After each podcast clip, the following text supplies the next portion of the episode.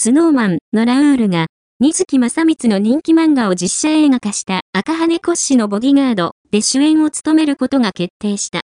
映画単独主演は、ハニーレモンソーダ以来3年ぶりとなるラウールは、大好きな彼女のためにボディガードとなる金髪ヤンキー不良高校生に挑戦する。